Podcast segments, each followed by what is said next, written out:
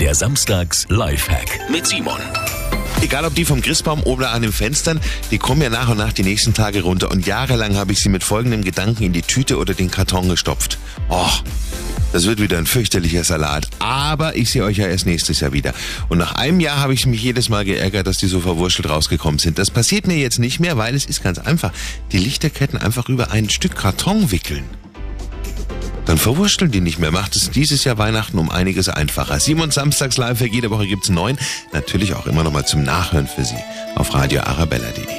Hier ist die echte Abwechslung mit Mike Oldfield und Maggie Riley.